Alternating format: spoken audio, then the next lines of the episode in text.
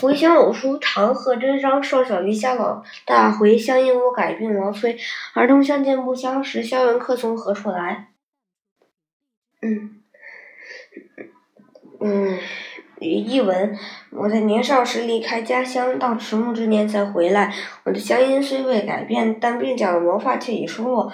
儿童们看见我，没有一个认识的。他们笑着询问：“这客人是从哪里来的呀？”名句赏析：小少小离家老大回，乡音无改鬓毛衰。